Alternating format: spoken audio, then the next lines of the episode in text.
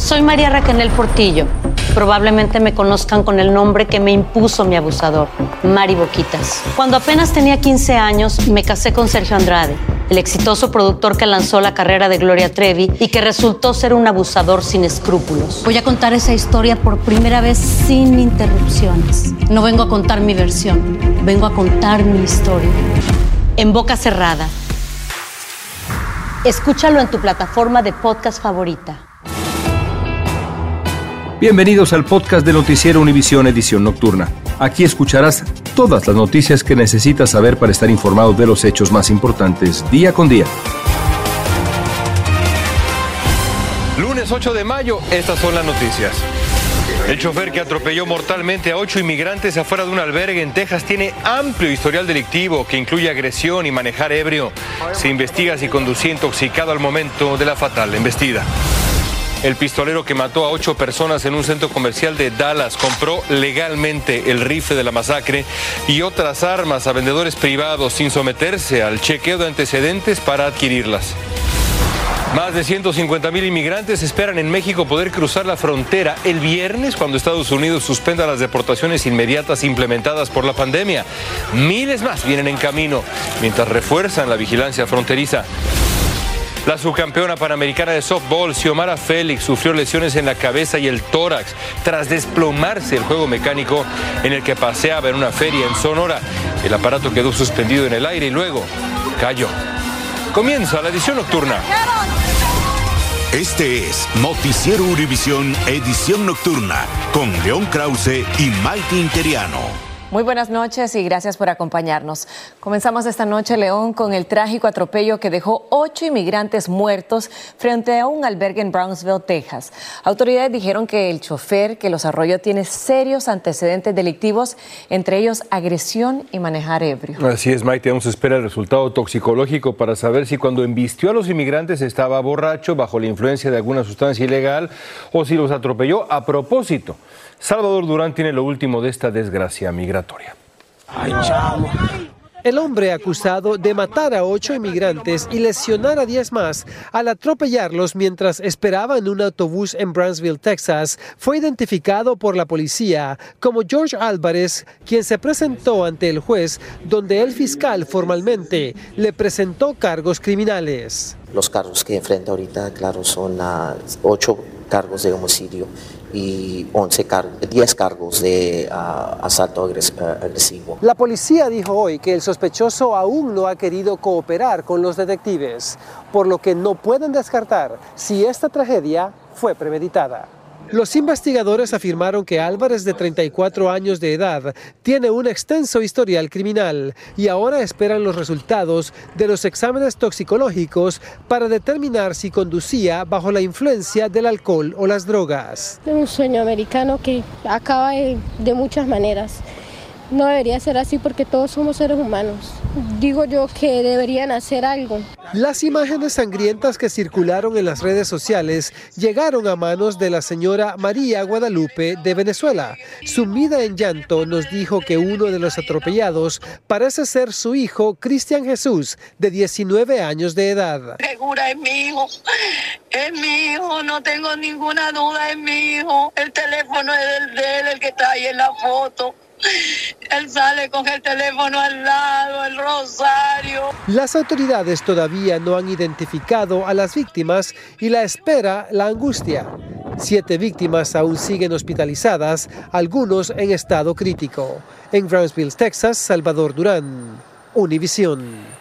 Mientras tanto, en Dallas, el pistolero que mató a ocho personas en un centro comercial compró legalmente el rifle que usó en la matanza y otras armas, pero lo hizo, y esto es muy importante, a vendedores privados. Eso quiere decir que no tuvo que pasar por el control federal de antecedentes para adquirirlas, esto de acuerdo con una fuente de seguridad. También se informó que Mauricio García fue separado del ejército en junio del 2008 por preocupaciones de una condición de salud mental luego de solo tres meses de servicio.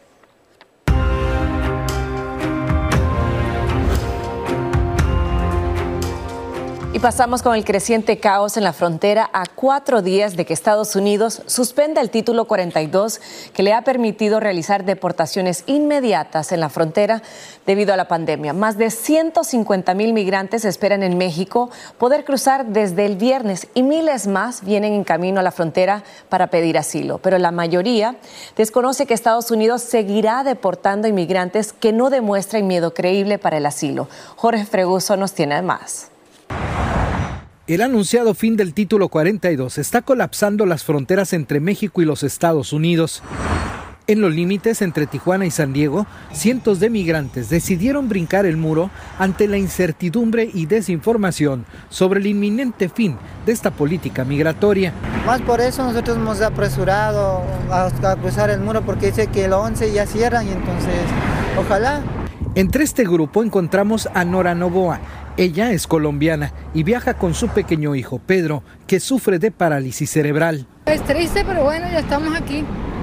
Que si uno hubiese sabido, se hubiese traído algo, comida, algo.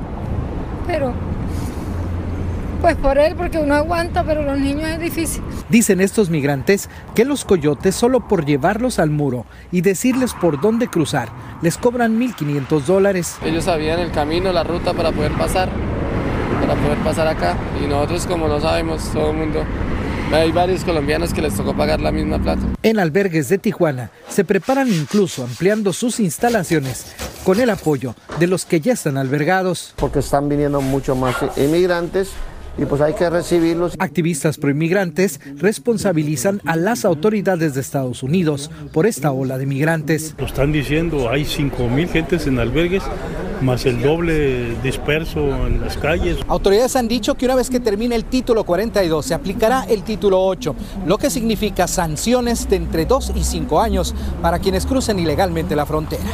Tijuana, México, Jorge Pregoso, Univisión. Las autoridades de ciudades de Estados Unidos fronterizas con México están tomando medidas también para enfrentar ese gran flujo de inmigrantes que está llegando. Muchos de ellos además son niños. En Yuma, Arizona, los albergues de inmigrantes están cerca de colapsar. Ahí en Yuma está Claudia Ramos. Y aquí en Yuma, Arizona, los cruces irregulares han aumentado por un 200% tan solo en las últimas dos semanas. Estamos hablando de decenas, cientos de migrantes que están llegando a todas horas del día. Muchos de estos migrantes de países como Perú, Bolivia y la India, entre otros. También estamos hablando de que la perspectiva de muchos de estos migrantes es que una vez finalice el título 42, el solicitar asilo en los Estados Unidos será más complicado. Escuchamos que, hasta el día 11 va a haber una nueva reforma el día 11, pero eso es lo que hemos escuchado. ¿Y por eso te apresuraste a venir antes de? Sí, antes del día 11. Me, apresuré por eso mismo, me hice todo lo posible para estar aquí y estoy aquí, gracias a Dios. Y aquí en Arizona ya varios albergues están al punto del colapso, tanto así que la gobernadora de este estado anunció el día de hoy un plan de contingencia para hacerle frente a esta crisis humanitaria que incluye el fondos para apoyar con el transporte de migrantes, también habilitar un albergue temporal para ayudar con este flujo de migrantes y también podría contarse con el respaldo de miembros de la Guardia Nacional que puedan asistir a agentes fronterizos de ser necesario. Todo esto mientras el alcalde de la comunidad fronteriza de Yuma advirtió sobre la llegada de hasta mil migrantes por día en las próximas semanas. Con esa información regreso con ustedes allá al estudio. Gracias, Claudia. Estás escuchando la edición nocturna de Noticiero Univisión.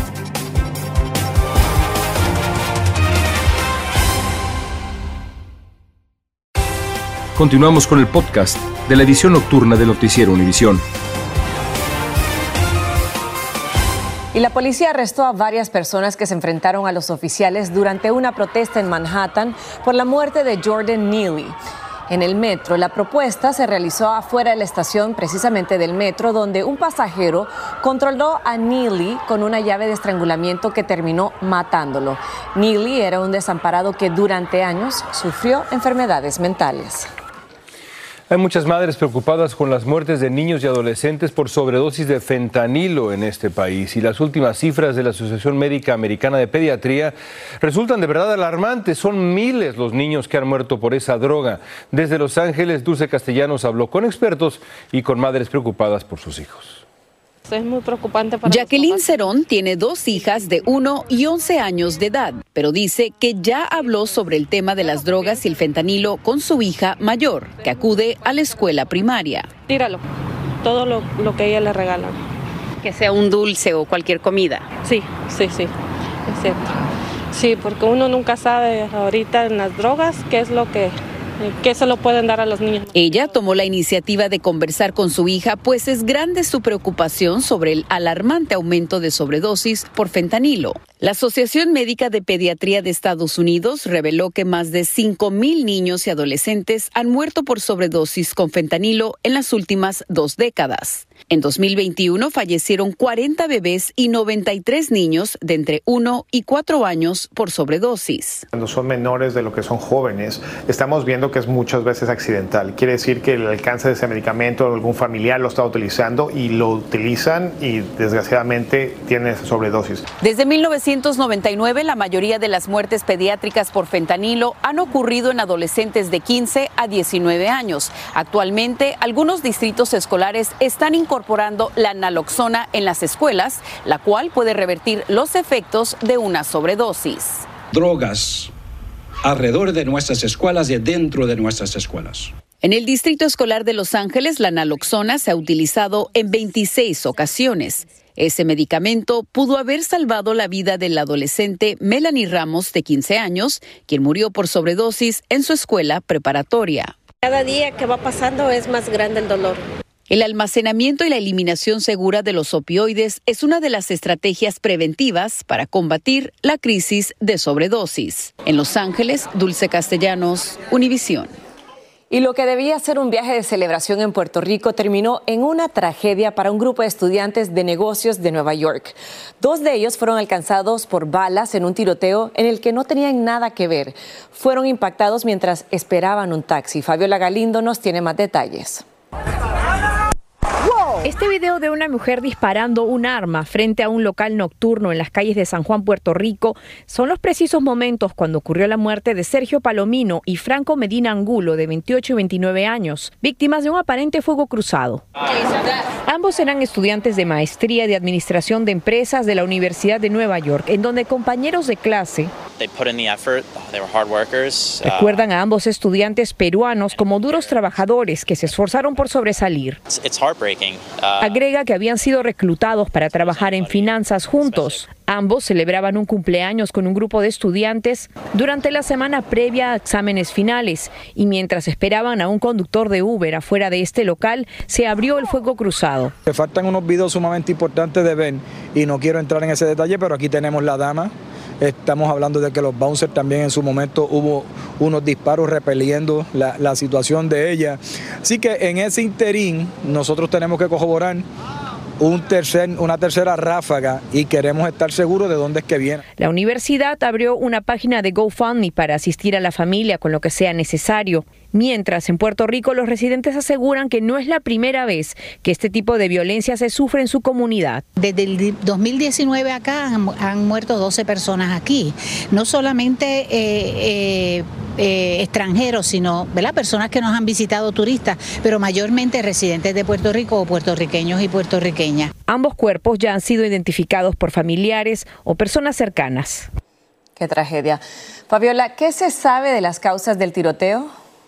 Maiti, hasta ahora la persona que es capturada en ese video, esa mujer, ya ha sido arrestada. Ella se entregó a las autoridades, pero la policía dice que todavía están buscando a más individuos. Aseguran que ninguno de estos estudiantes tenía nada que ver en este tiroteo y como ya hemos visto, las familias pues están recibiendo ayuda para costear lo que serían los funerales de ambos estudiantes de nacionalidad peruana. Es todo por mi parte. Yo regreso con ustedes. Gracias, Fabiola. En una feria en México resultó herida Xiomara Félix, quien ganó la medalla de plata en los Panamericanos de Softball Sub-15 en Perú y de paso la asistencia a la Copa del Mundo allá en Japón. Estaba ella en una tracción mecánica que colapsó. Desde la Ciudad de México, Alejandro Madrigal tiene las imágenes del accidente y nos dice cómo está Xiomara. De pánico se vivieron tras el colapso de este juego mecánico. Trece personas quedaron atrapadas en el aire, en la feria de Nogales, Sonora, y en medio de los trabajos que realizaban bomberos para rescatarlas, el juego se desplomó. Yo creo que todos tenían familiares esperándolos en la parte de abajo, obviamente molestos porque ya tenían mucho tiempo eh, pues en las alturas con, con el juego mecánico con fallas y pues nadie hacía nada. Una de las canastillas que giran cayó encima de los dos bomberos que trabajaban en la escalera de su camión para rescatar a Xiomara Félix, de 15 años, quien presentaba una crisis nerviosa. Después el juego se vino abajo y los ocupantes pudieron liberarse. ¿Estás bien? Xiomara fue trasladada al hospital de gravedad. Ella es integrante de la selección mexicana de softball y presenta golpes en el tórax y la cabeza. Traí laceraciones aquí, aquí, acá, muchas cortaditas pequeñas también. Autoridades informaron que los dos bomberos a los que les cayó el fuego se encuentran fuera de peligro. Uno de ellos fue dado de alta y el otro tiene fractura de clavícula y se investiga si existe responsabilidad penal contra los operadores del juego. Cual decidimos iniciar una carpeta de investigación por conocimiento de hechos.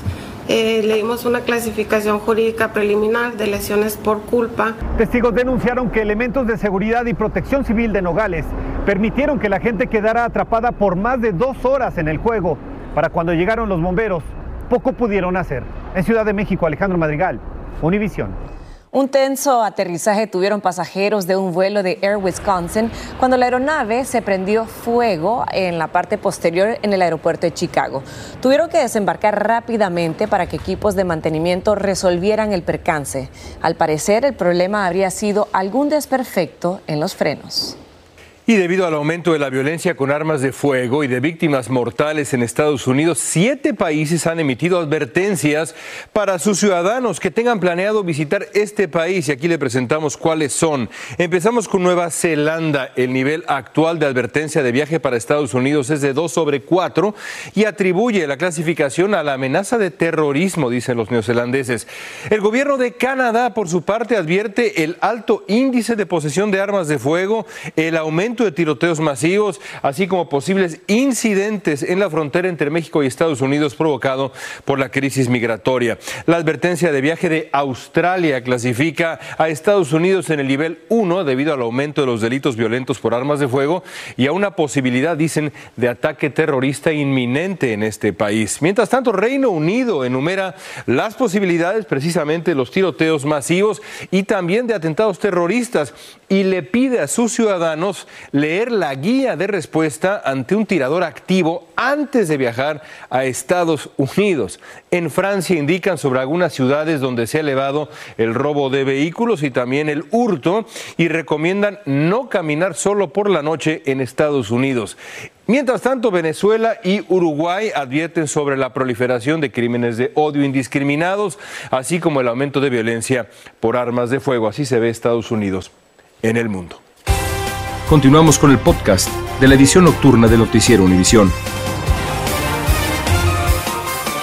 Equipos de recuperación de cuerpos sacaron a la superficie varios cadáveres de los 27 mineros que murieron en un incendio en una pequeña mina de oro en el sur de Perú.